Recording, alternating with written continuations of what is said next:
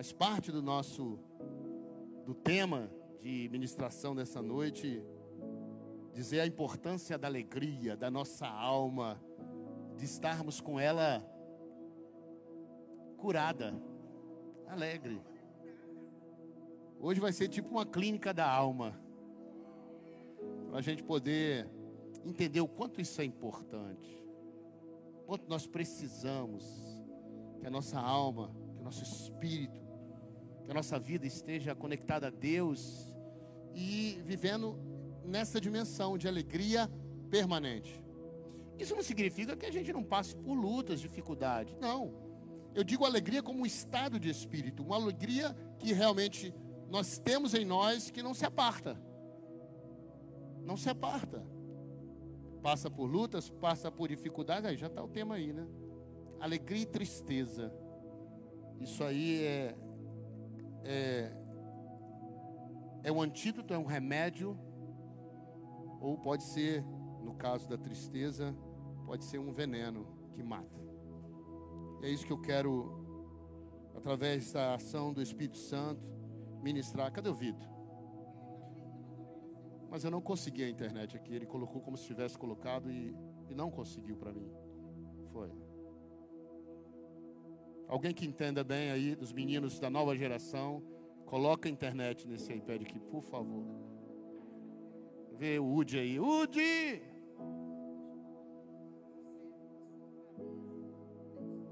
Não, passei não. O texto principal não. Por incrível que pareça, dessa vez eu sou tão. Eu, eu preparei toda a meditação lendo a Bíblia. Aí botei no iPad. E o texto principal que eu vou ler eu não coloquei. E as versões, elas são diferentes. E a, a versão que eu li, estudei, o que me despertou, foi porque ela fala de alegria e de tristeza. Então, outras versões vão falar alegria e outra expressão que não seja a tristeza. E eu queria usar o texto na íntegra do que eu meditei para poder fazer todo o sentido. Apesar das versões elas mudarem, mas não muda nem hipótese alguma o sentido. Só é a mesma palavra né, de uma forma sinônimos diferentes, ou seja, diferente não, que são usados para aquele, para aquela circunstância, né? Se não, me dá aí que eu, eu hein? É, me dá aí, me dá a sua Bíblia. Traz meu iPad. Eu ler na Bíblia da pastora aqui. Abra sua Bíblia no livro de Provérbios. Gente, deixa eu abrir logo os seus olhos para uma coisa. Provérbios foi escrito por Salomão. Salomão era o cara. Porque Salomão foi um cara que recebeu algo tão especial de Deus, sabedoria dos céus. Sabedoria. O livro dele tem uma sabedoria de Deus. É claro que toda a Bíblia é inspirada. Mas o, o, o Salomão, é interessante que ele, ele, ele pegou todas as experiências de vida e conseguiu colocar a sabedoria de Deus em todas elas. Você vai ver no livro de Provérbios, já tem, filho? Olha, rapaz, já está até em Provérbios. Poxa, esses são os caras, hein? Meu Deus. Provérbio, Provérbios 17, o versículo é o, o 22. Toma sua Bíblia, amada. Obrigado, viu? Diz assim, sim, eu estava falando de Salomão. Deixa eu continuar antes de começar a ler. Então Salomão, ele pegou todas as circunstâncias da vida, os problemas. Ele era um rei, gente. Os problemas vinham a ele. Problemas às vezes, quer dizer, eram problemas grandes da nação, de governo, mas também vinham problemas simples, é. Problemas domésticos, às vezes ele vinha, vinha as pessoas a ele para buscar uma palavra, e algumas foram até citadas. Existenciais, várias. E você vai ver a sabedoria dele de lidar com as situações. E aí tem o livro de Provérbios que traz ensinos do dia a dia. Por isso que esse, essa palavra de Salomão aqui é tão prática para nós. É tão hoje, é tão necessária a gente é, conhecer e entender os provérbios que tratam do dia a dia da nossa vida. Aí fala sobre casamento, criação dos filhos, fala sobre relacionamentos em geral, fala sobre problemas internos da alma, do espírito, fala de tudo. Fala problemas financeiros, tudo, tudo, tudo, tudo, tudo, tudo, tudo. tudo. E aí você então tem esse livro aqui. Provérbios 17 está na Nova Bíblia Viva, viu, Gabriel? Tá tentando? Bom, se não sair, acompanha aí na sua, na sua Bíblia. Versículo 22 diz assim: O coração alegre, diz assim: O coração alegre é bom remédio. O coração alegre é bom remédio. Para quê? Para o corpo. Mas a tristeza, a tristeza na alma, acaba com a saúde do homem. Em outras versões, é, vai falar sobre os ossos que destrói os ossos, ou é, qual é a sua expressão mesmo, Tina? O espírito abatido. Vocês já viram que é a mesma coisa, só que aqui ele trouxe uma linguagem bem prática para nós, que fala sobre alegria e tristeza. Fácil da gente discernir, porque a gente sabe o que é alegria, a gente sabe o que é tristeza. E aí, agora, no contexto espiritual, a gente pode entender bem do que, que ele está falando. Então, vou ler de novo. O coração alegre é bom remédio para o corpo, mas a tristeza na alma acaba com a saúde do homem. Meus amados, preste atenção. A gente, nos dias de hoje, a gente tem uma, uma busca muito grande, todos nós, por saúde, por poder, por estar bem, saudável, para não estar com nenhuma doença, principalmente uma doença que possa pôr em risco a nossa vida. A gente busca demais essa saúde. A gente se gasta demais com isso, a gente se preocupa demais com isso. Essa é uma verdade.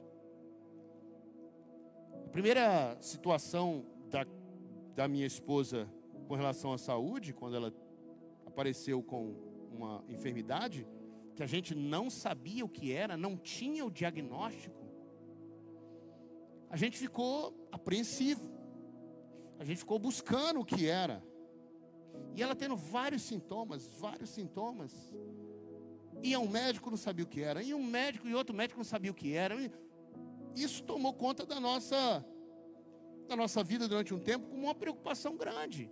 Porque a cada dia ela vinha sofrendo alguns sintomas que eram incomodavam e foram se tornando mais sérios.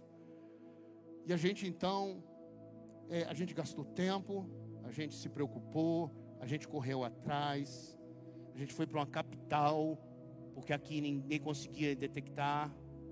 A gente foi para uma capital. Já tinha até ido alguns médicos, até, mas não tinha ainda um diagnóstico. Estava uma situação difícil. E a gente. E aí ela chegou um dia, ela assistindo um programa de TV. Até falei isso com um casal que saiu com eles ontem. Vendo um programa de TV que tem lá Enigmas da Medicina é assim, umas doenças que ninguém sabe o que é e que aparece e a pessoa, aí alguns médicos descobrem, aquilo vira parte de uma de um programa ou desse programa e porque é muito curioso algumas enfermidades. E aí ela olhou para a TV e falou assim: "Olha, eu tenho um negócio desse aí, que ninguém sabe o que é, que ninguém descobriu. E eu preciso descobrir, meu filho." E ela me botou medo, né? No dia ela falou assim: "Olha, presta atenção. Se eu morrer, isso tem o quê? Uns 12 anos, né? 12 anos. Se eu morrer, você está bem na fita. Você ainda está novão, você vai, tem um monte de gente que vai querer, muita mulher que vai querer casar com você, você vai casar de novo. Até com uma mais nova, provavelmente. E ela falou, aí ela falou assim: agora, se eu não morrer, se eu ficar entrevada numa cama, pensa aí, não morro e fico numa cama, você não tem nem mais esposa e nem pode casar. E pode acontecer. Por isso eu preciso resolver o que eu estou tendo. Esse problema. Aí eu preocupei mesmo, eu falei, é verdade. Essa segunda opção. Porque morrer, a gente vai para a glória e vai, chegou lá, via Jesus mais cedo, acabou os problemas. Mas ficar aqui na cama entrevado, aí é dureza. E eu ia ter que cumprir meus votos até o final, cuidando lá. Aí falou, não, vamos embora descobrir o que é isso. Aí fomos para a capital para poder, e foram os médicos. E Eu vou contar aqui rapidamente, porque esse testemunho nem todo mundo conhece e é muito bom, é muito de Deus. Depois de ter ido vários médicos, não consegui achar. Foge um pouquinho aqui, tá? Mas tem a ver com a questão da busca pela saúde. Não achando o diagnóstico, a gente foi se hospedando na casa do pastor Sócios. Logo do outro lado da rua tinha o Life Center, lá em Belo Horizonte, que tem muitos consultórios, é um hospital também. E aí a gente foi lá, vamos embora, vamos embora lá para ver, sem indicação, sem nada, não tinha, porque não tinha enfermidade. Como é que você vai ter indicação de quê? Para que médico? Aí ela chegou no elevador, entrou, ela ficou calada. Na verdade, você estava até sozinho na hora, né? Não estava comigo, não. Você foi lá sozinha. E aí entrou no elevador e orou, Deus. Eu não sei onde eu vou, onde eu vou. O que, que eu faço, Deus? Me, me leva para a pessoa certa, para mim descobrir o que, que eu tenho.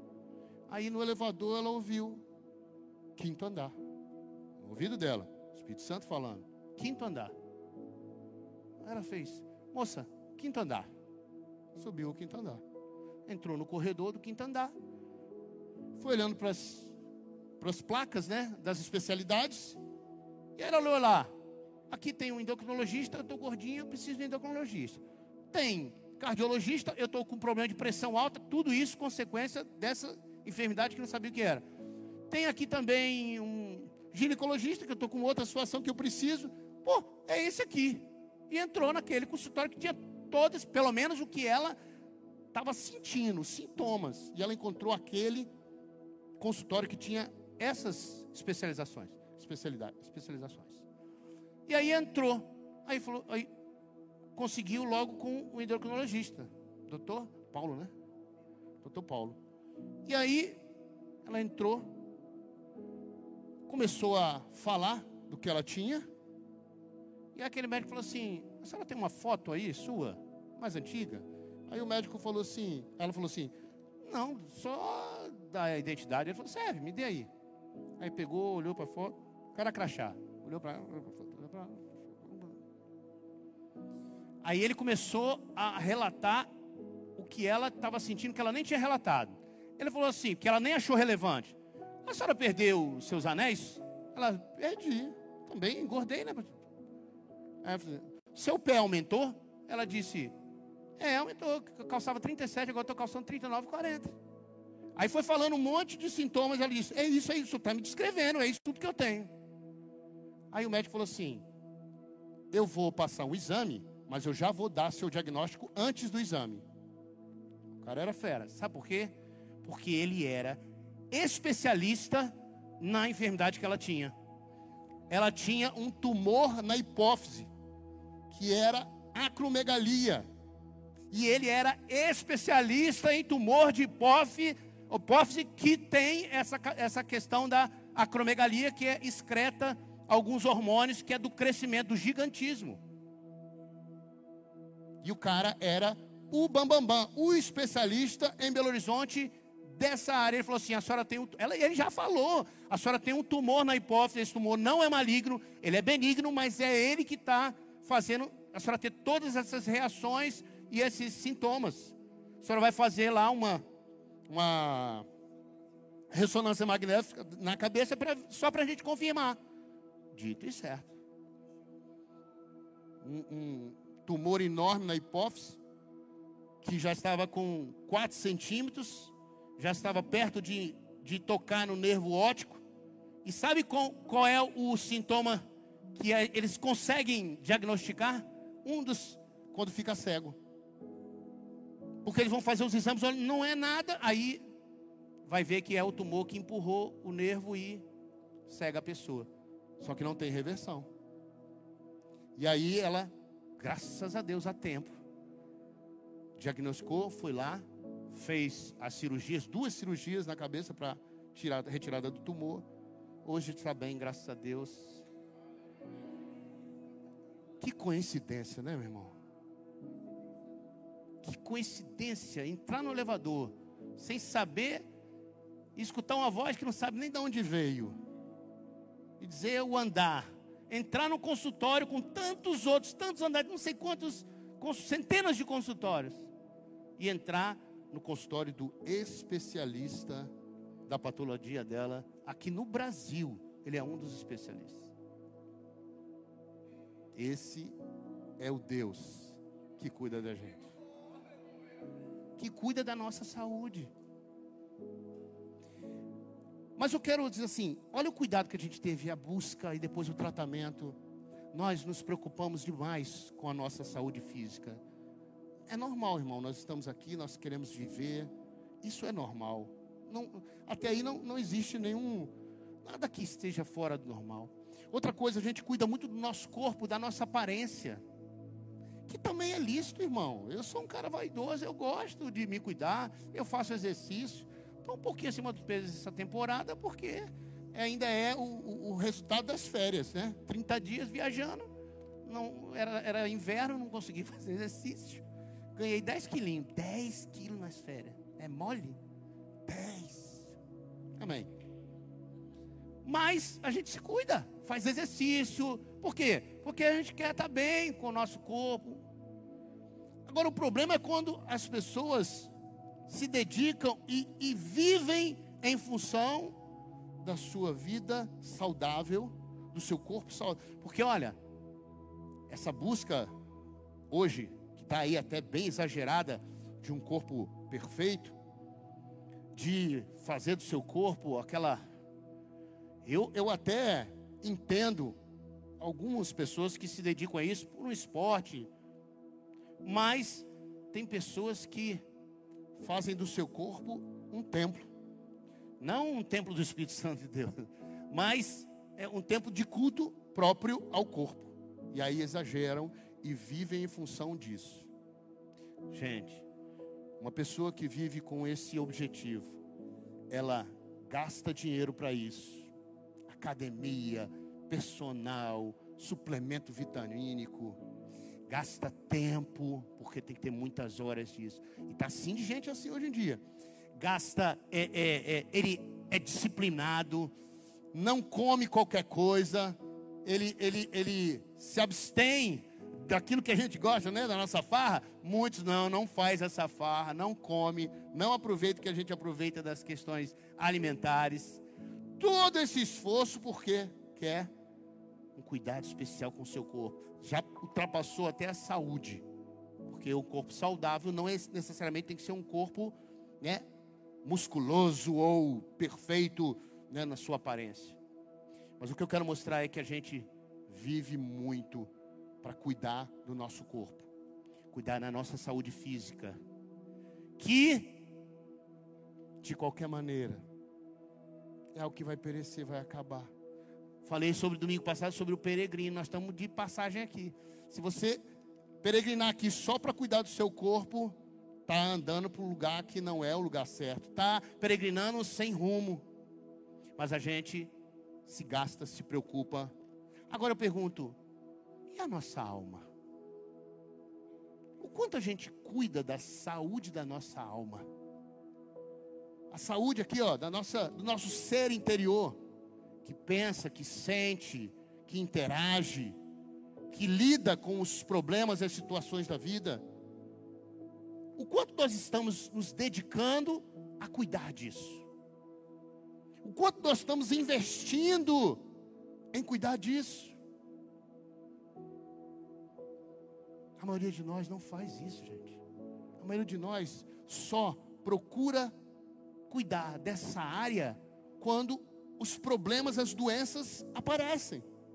Quando pinta uma depressão e a pessoa está lá é, prostrada, está sem poder trabalhar, aí procura uma ajuda para uma enfermidade que é uma enfermidade da alma. E não são só essas que a gente conhece que já são até citadas pelos médicos, aí a gente tem depressão, a gente tem fobias, né? a gente tem síndromes, e aí são as mais variadas. Tem síndrome do pânico, tem, eu já tive síndrome do pânico, irmão, é um negócio na minha juventude, é um absurdo, uma alma enferma, é algo assim. E aí a gente tem essas síndromes, a gente tem esses dramas existenciais, a gente tem essas doenças da alma que nos abatem. que muitas vezes neutralizam, nos, nos impede de viver, nos impede de, de trabalhar, nos impede de fazer as coisas normalmente. São doenças da alma severas e que muitas vezes elas podem gerar, inclusive, doenças físicas. É, isso é sério. E nós temos dentro de um versículo que eu li, versículo de Provérbios, no capítulo 22, capítulo 17, versículo 22 que a gente leu, a gente tem no mesmo versículo, mostrando a alegria como um remédio, e mostrando a tristeza como algo que pode matar, adoecer o corpo, um veneno que vai matando a gente. Num versículo ele trata dois elementos da nossa alma, duas áreas da nossa alma, alegria e tristeza, que podem fazer com que a gente viva feliz, agradável, seja pleno e tenha saúde, ou pode fazer com que, com toda malhação, com toda questão do corpo, beleza, mas doente, e causar até uma enfermidade maligna às vezes. Já tem casos, tem médicos que sustentam essa tese de que existem doenças, pessoas que são rancorosas, pessoas que não perdoam, pessoas que nutrem ódio. Essas pessoas, elas podem gerar em si mesmo uma enfermidade, inclusive maligna, um câncer. Existem é, é, é, relatos já e estudos de médicos mostrando isso. Então, e a alma? Olha esse, esse, esse, esse texto de Salmo 42, 11. Porque estás abatido, a minha alma, e porque te perturbas dentro de mim, espera em Deus, pois ainda o louvarei. Ele é a salvação da minha face e o meu Deus. Mas o salmista aqui revela para nós doenças da alma. O salmista mostra aqui que existe sim uma alma batida, uma alma que teme, Existem vidas que são perturbadas no seu interior, nas suas emoções, por conta de que se, são, é, elas se tornam doentes na alma. E já já nós vamos ver quais são assim as, os, os gatilhos, aquilo que gera essa doença. Mas Mateus 10, 28 também vai dizer assim: ó, e não temais os que matam o corpo e não podem matar a alma. Sua alma pode ser afetada até a morte. Esse texto mostra isso. É claro que o contexto aqui é para outra outro fim, mas mostra que a nossa alma pode ser abatida até a morte, irmão. Morrer de tristeza, sim. Tem gente que morre de tristeza. Pode matar. O próprio Senhor Jesus, muitas vezes ele denunciou isso. As pessoas vinham a ele não porque vinham, viam os milagres e adoravam a Deus por isso, mas porque queriam o pão que ele dava, queria a cura que ele proporcionava. Tamanha é a busca do ser humano somente por suprir a sua vida terrena, o seu corpo terreno, essa fase da nossa vida que é passageira. E que a gente nutre se gasta, se preocupa, se aplica em sustentá-la. E vai deixando aquilo que é mais importante, aquilo que é eterno, adoecer. E talvez levar o próprio corpo a adoecer também. Tanto é que o texto de João 6,26, você vai ver assim: Jesus respondendo a uma indagação. Ele diz assim: A verdade é que vocês estão me procurando, não porque viram os sinais milagrosos, mas porque comeram os pães e ficaram satisfeitos. Vocês não estão me procurando por causa dos milagres, por causa de Deus. E os dez leprosos? Que foram lá buscar o quê?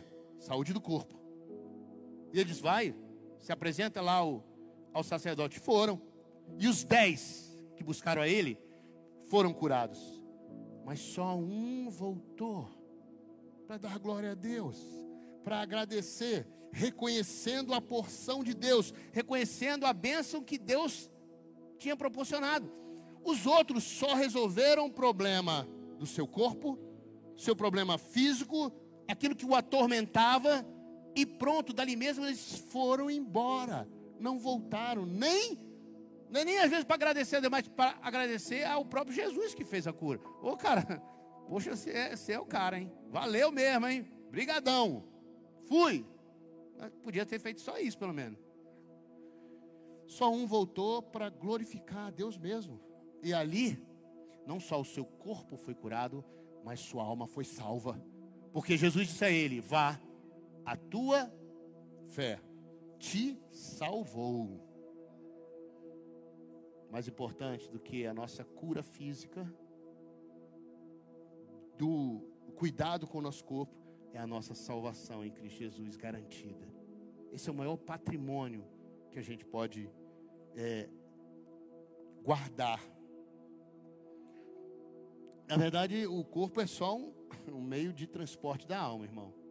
Ele, ele, é, sei lá, alto, forte ou baixo, né, gordinho ou magrinho, é, sei lá com as diferenças, bonito ou feio.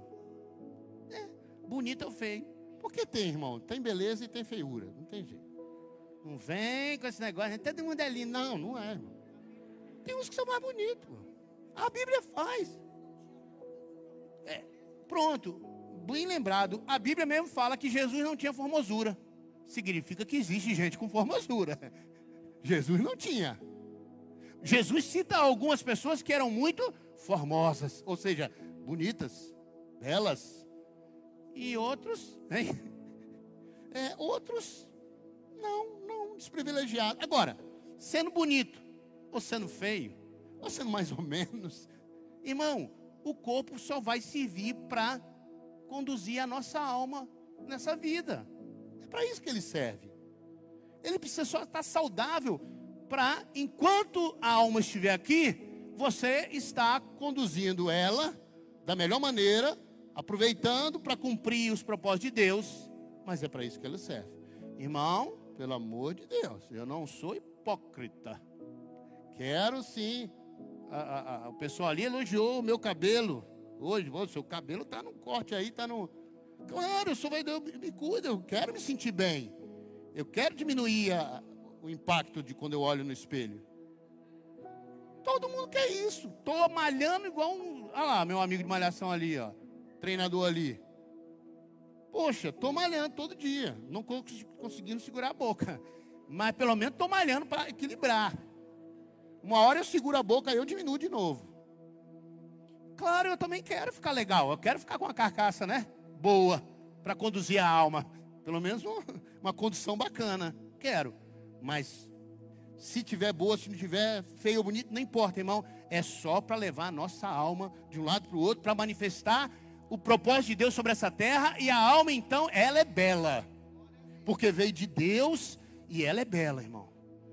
Nosso espírito, a alma, aquilo que Deus soprou nas nossas narinas. E depois, aí, quando o Espírito Santo vem, e nós não somos né, um, um, um tabernáculo vazio, mas somos o tabernáculo do Espírito Santo aí sim, mais belos ficamos. Volto a dizer, a, o nosso interior. Porque tem crente feio, irmão. Não é porque aceitou Jesus ficou lindo, não. Continua. Continua. Não tem jeito. Ai, ai. Então, tanto faz, irmão. O que é mais importante. Ó, olha aqui esse texto aqui. Esse é bom. Grava isso aí, anota isso aí. 1 Timóteo 4,8. Anota aí. A turma que malha aí, ó. O exercício físico é bom. Em algumas Bíblias é assim: o exercício físico tem pouco proveito. Não sei se a sua versão é essa, mas aqui o meu é: o exercício físico é, é bom.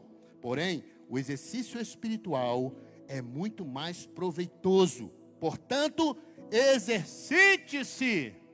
Malhação espiritual, irmão do mesmo jeito que ele vai para a academia e soa e faz uma série de uma coisa, uma série de outra, né? A gente precisa malhar a alma.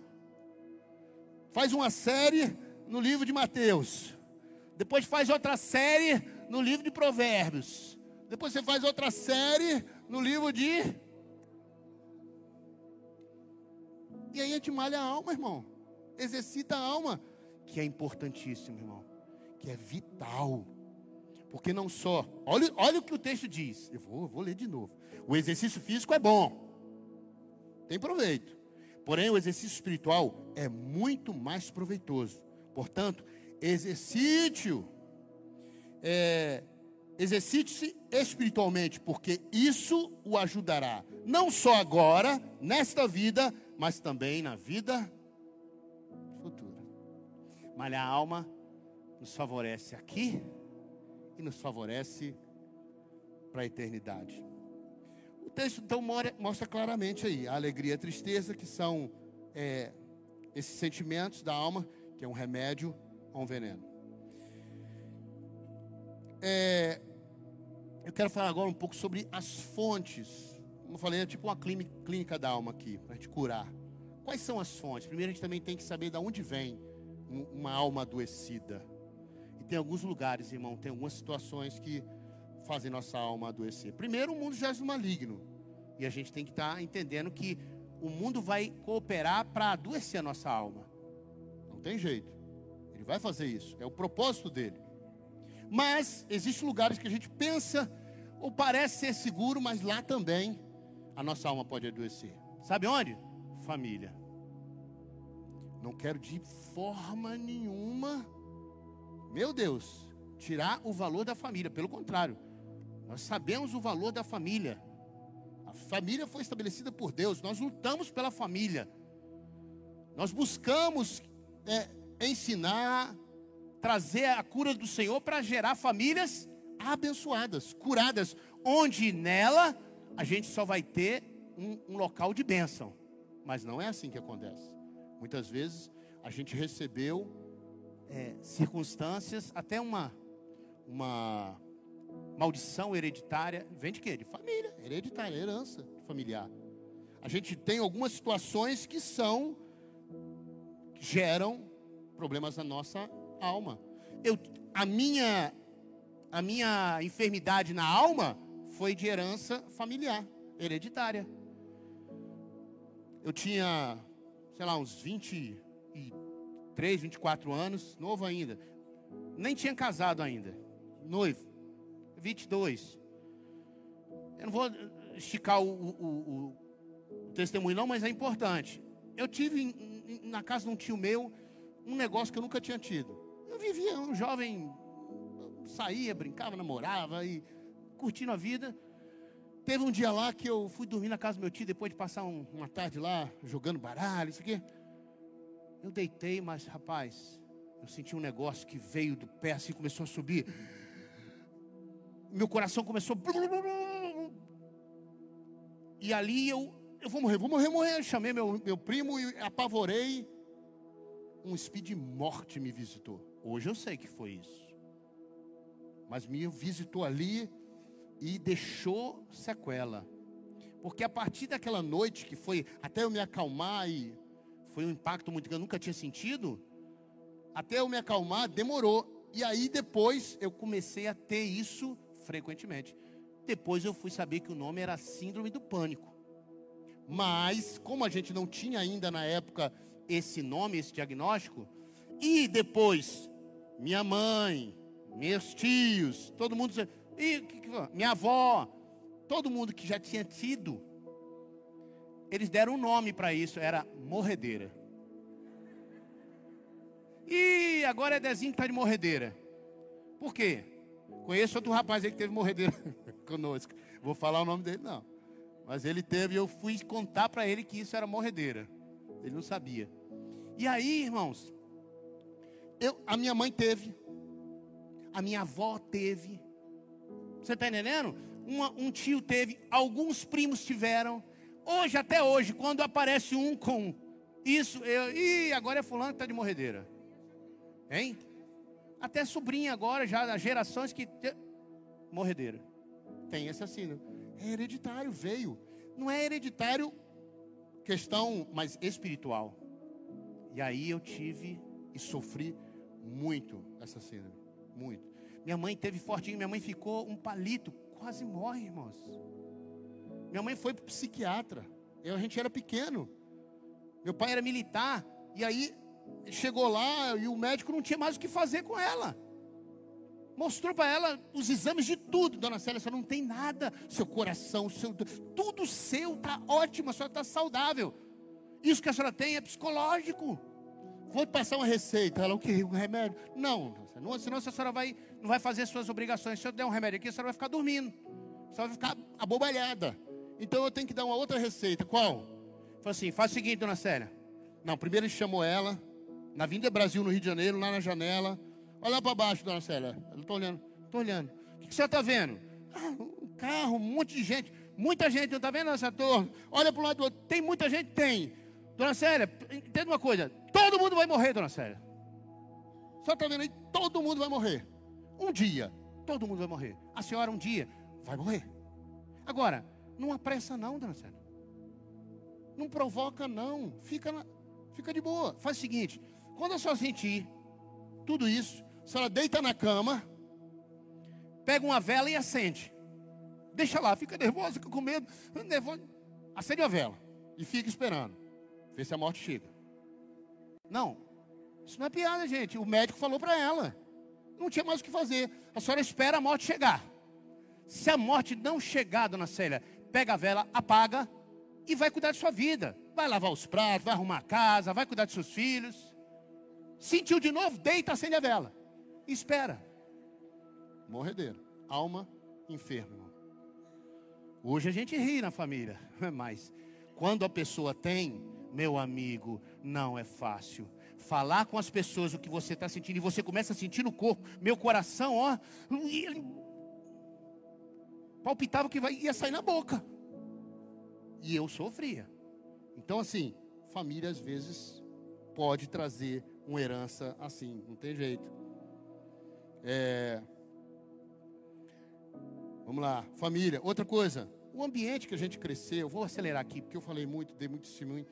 A família que a gente cresceu, o ambiente, as influências, quem nos influenciou, tudo isso vão gerando problemas de alma, na nosso coração, na nossa vida, alguns traumas na infância, até em família mesmo, alguns traumas que, ó, entraram no momento do crescimento e macularam o crescimento de uma criança, gera um trauma, gera um problema que depois vai, vai, vai redundar depois numa doença de alma. Isso é muito comum acontecer. Então, o ambiente que cresceram, as influências, as escolhas que a gente faz, a gente faz algumas escolhas na vida que geram situações que vão gerar problemas na nossa alma. Isso é, acontece. Então, tudo isso são fontes de doenças da alma. Não tem jeito. Agora, sim, pastor, já entendemos tudo, isso aí tudo. E agora, o que, que a gente faz? Qual o caminho tomar? Nós só temos um que pode curar nossa alma. Porque, olha, eu, eu, vou ser sincero.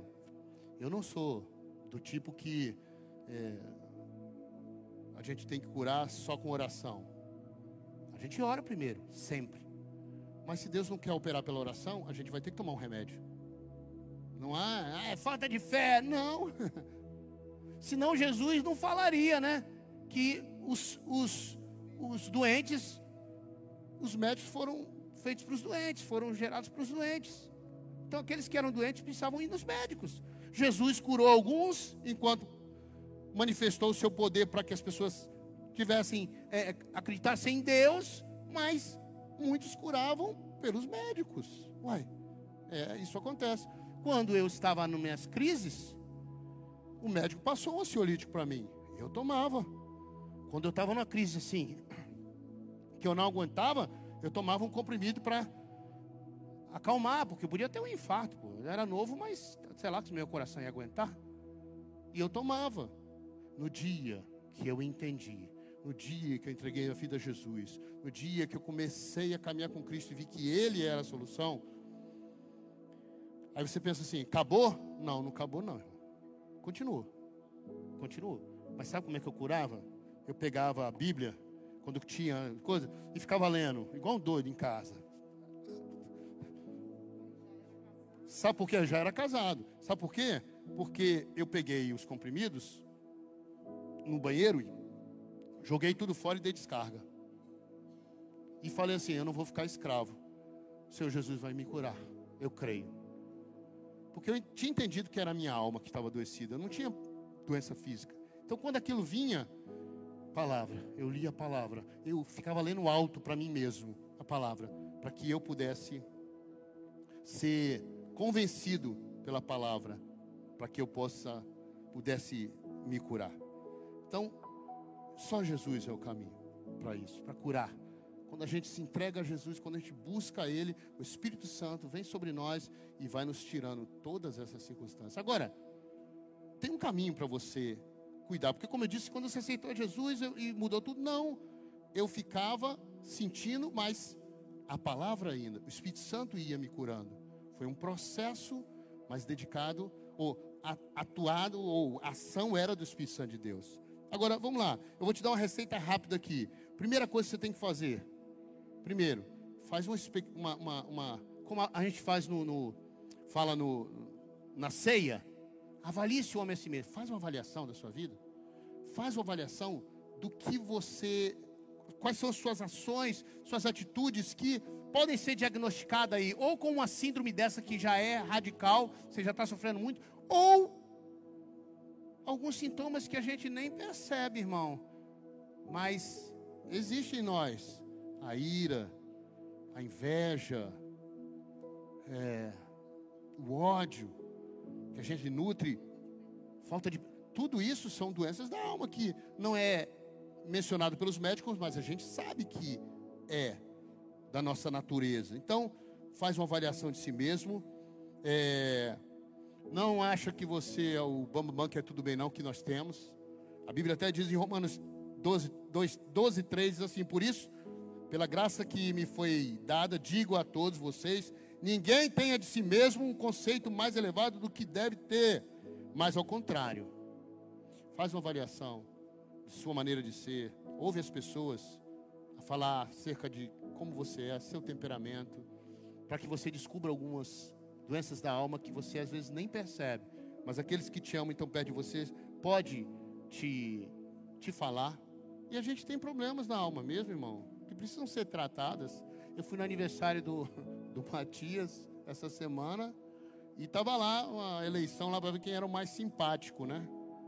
E aí quando meu nome surgiu lá foi uma risada só.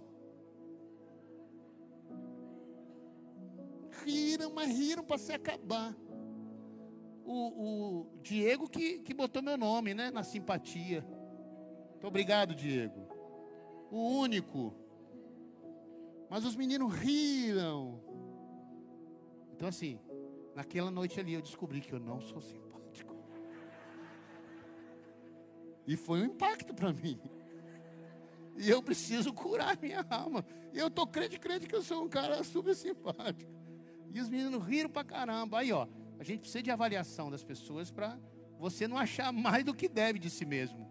Você precisa ter alguém que te, te a real, te bata real. Não, você não é simpático, cara. Pelo contrário. Pois é, e a gente tem que curar algumas coisas da nossa alma para a gente melhorar. Então, ó, uma avaliação própria. Outra coisa, oração. Como eu falei, eu gastei tempo de oração, irmão. Eu fui para diante de Deus orar.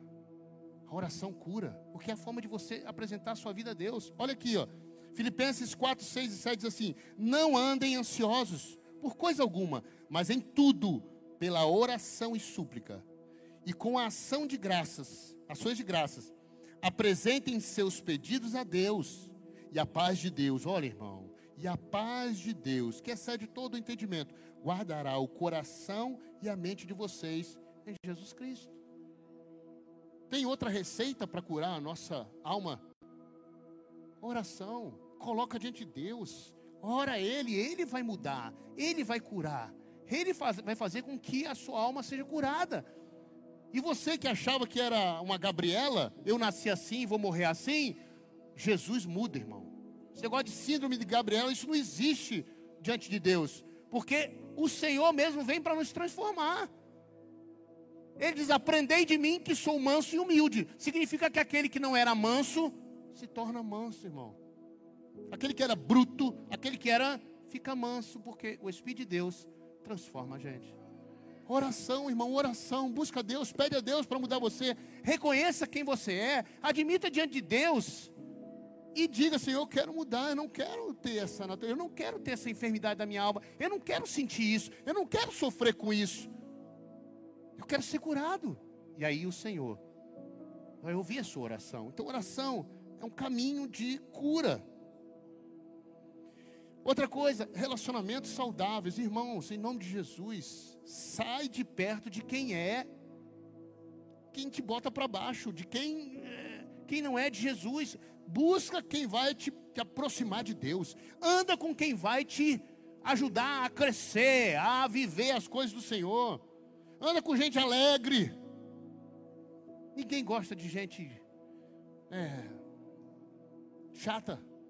Só fica contando os problemas, só fica se lamuriando, só fica para baixo. Misericórdia, irmão. Ninguém gosta disso, não. A pessoa vem de lá e diz, ai meu Deus, ela vem fulano. Você culpa porque ela vai, a pessoa vai vir para reclamar da vida, para contar miséria. Aí você já tem os seus próprios problemas, aí que você fica mais triste ainda, meu Deus do céu. Acaba com o dia. Bom é você encontrar com gente alegre. Olha, ficar com gente alegre te põe para cima. Poxa, é. Está citando aqui os irmãos, a parte ali, ó, pessoa alegre, te põe para cima. Alegre até demais, mas é alegre. E outros irmãos que a gente gosta de ficar perto, irmão, porque, poxa, estão de, de, assim, ó, estão com luta, estão com luta, irmão. Tem problema? Tem problema. Mas, poxa, eles têm uma coisa que é, faz parte daqui. Ó, cadê? É, tenha boa expectativa da vida. Tem boa expectativa. Está passando luta tudo, mas você continua nutrindo uma boa expectativa da vida. Deixa eu, eu já estou já terminando, mas eu pulei aqui para falar que eu estava falando da parte ali. Relacionamentos saudáveis. Olha o que Tiago 5,16 diz assim: ó, portanto, confessem os seus pecados uns aos outros e orem uns pelos outros para serem curados. A oração de um justo é poderosa e eficaz. Irmão, a gente precisa abrir o coração, confessar pecado para a gente ser curado. E aí a nossa alma vai sendo curada. Outra coisa, direcione seus pensamentos. Irmão, tem um ditado, né, que mente vazia. Irmão, tem todo o sentido, que é realmente. Quando uma casa, aí sim tem um versículo bíblico. Quando uma casa é limpa, se ela fica vazia, os moradores antigos voltam. e no caso ele estava falando dos demônios. Se limpou a casa, bota habitação nova lá dentro. E acabou. Então, seus pensamentos, conduz eles. A gente pode? Pode. Pode conduzir o pensamento. Vai pensar agora? Não. Deixa eu pensar para cá, não quero isso. Quer ver um exemplo? Quando eu saía, na época que eu estava com a síndrome do pânico, que eu saía que pegar um ônibus de viagem, eu já ficava temendo, eu vou ter no, eu vou ter no ônibus, eu vou, eu vou ter, eu vou, e eu ficava nervoso já antecipadamente. Mas aí eu eu estava na na pegada de orar e não, eu vou, eu vou, eu vou enfrentar, eu sou macho, eu vou. E aí fui, ia, irmão, saía daqui, quando chegava no ônibus, o coração começava a palpitar, eu começava nervoso. E vou morrer, vou morrer sozinho dentro do ônibus, irmão. Imagina. Sabe o que eu fazia? Eu fiz umas duas vezes, depois parou. Eu ia lá para frente, pedia ao motorista, posso sentar aqui? Tinha aquela cadeirinha, não tinha? Sentava lá na frente com o motorista e começava a conversar com ele. E eu começava a me concentrar no que ele estava falando. E ele falava uma coisa e eu, eu não sou tão assim, mas eu o cara falando e eu, sim. E quantos filhos você? Rapaz, é e a minha mente trabalhando no que ele estava falando, para eu tirar minha mente daquilo que estava falando. Hein? Nessa época podia. Olha eu conduzindo minha mente, forçando minha mente a pensar o que é bom e não o que é ruim. E eu ficava ali com ele, pum, aí conversando, aí o coração começava a voltar. Daqui a pouco eu estava conversando com ele, aí eu, quando você bocejou, irmão, acabou, você já está Tranquilo. Ninguém boceja nervoso, ansioso, palpitando. Não tem bocejo. Bocejo é uma expressão de relaxamento. E aí quando eu bocejava, significava o quê? Estou relaxado. Aí eu agradecia ali o papo, dava boa noite, ia lá para trás, sentava na minha cadeira e dormia, acordava no outro dia. Direciona a tua mente, muda a tua mente, tira do que é problema, conversa com outras pessoas, distrai ela, trabalha, concentre algo. E por último aqui, é, de último não. Viver um dia de cada vez. Penúltimo aqui. Um dia de cada vez. Irmão, não tem jeito. Supera o dia que você está vivendo. O amanhã, o depois. Você não tem controle das coisas. Você não sabe nem se vai passar por aquele dia. Então, vence aquele dia. Deixa o outro para depois. Olha aqui, ó, Mateus 6,34. A turma do louvor pode vir mesmo. Diz assim: portanto, não se preocupem com o amanhã, pois o amanhã terá a sua própria preocupação. Basta a cada dia o seu próprio. Viva um dia de cada vez, irmão. Viva um dia de cada vez. Não adianta você se consumir com algo que você não sabe. O dia de amanhã não nos pertence, é de Deus. O homem faz planos, mas é Deus que dá o amém. Então não tem jeito, é descansar no Senhor, esperar no Senhor, fazer aquilo que eu posso. Eu vou conduzir a minha mente por um caminho que é de trazer à memória aquilo que me dá esperança. É, eu vou é, me dedicar a orar, colocar diante de Deus a minha vida e esperar nele. E o dia de amanhã, não sei. Porque olha, irmão, o texto diz que basta a cada dia o seu mal. Não acrescenta mais, ele já vem. O dia já amanhece e os males já vão se apresentar para nós. Se eu e você ainda acrescentar mais males naquele dia, aí ele pode ficar insuportável. Então, irmão, basta cada dia o seu mal. E finalizando, foi o que eu falei com relação à parte. Tem boa expectativa da vida, irmão. Pensa coisas boas. Pensa que vai dar certo. Pensa que a coisa vai mudar. Creia nisso. Mateus 6, 22 assim: Os olhos são a candeia do corpo, que, que ilumina. Se os seus olhos forem bons, todo o seu corpo será cheio de luz. Mas se os seus olhos forem maus, todo o seu corpo será cheio de trevas. Portanto, se a luz que está dentro de você são trevas, que, que tremendas trevas serão. Então, assim, tenha bons olhos. Vai dar certo. Olhe com uma perspectiva correta, boa. Tenha fé. Tenha fé, creia. E Deus, Ele fará a obra curando a sua alma de toda e qualquer circunstância que tem perturbado você, que tem escravizado você, talvez. Talvez o meu testemunho de síndrome seja talvez de alguém aqui. Sim, tem gente que pode estar sofrendo a mesma coisa. Eu quero te dizer, só tem esse caminho de cura. Remédio pode servir por um momento ou outro. Outras pode servir momentaneamente, mas cura só em Cristo Jesus. Só Ele pode curar sua alma, trazer paz, trazer uma alegria que a Bíblia diz que o mundo não conhece. A paz de Cristo que excede a todo entendimento. Feche os teus olhos. Quero orar por você. Quero pedir a Deus nessa noite pela cura da sua alma. Que você seja uma pessoa feliz, alegre.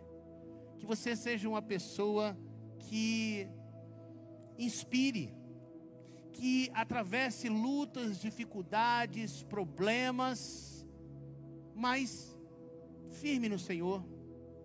Pastora, ouça aí. Hã? Então pega o microfone para ela. Então, irmãos, procure isso.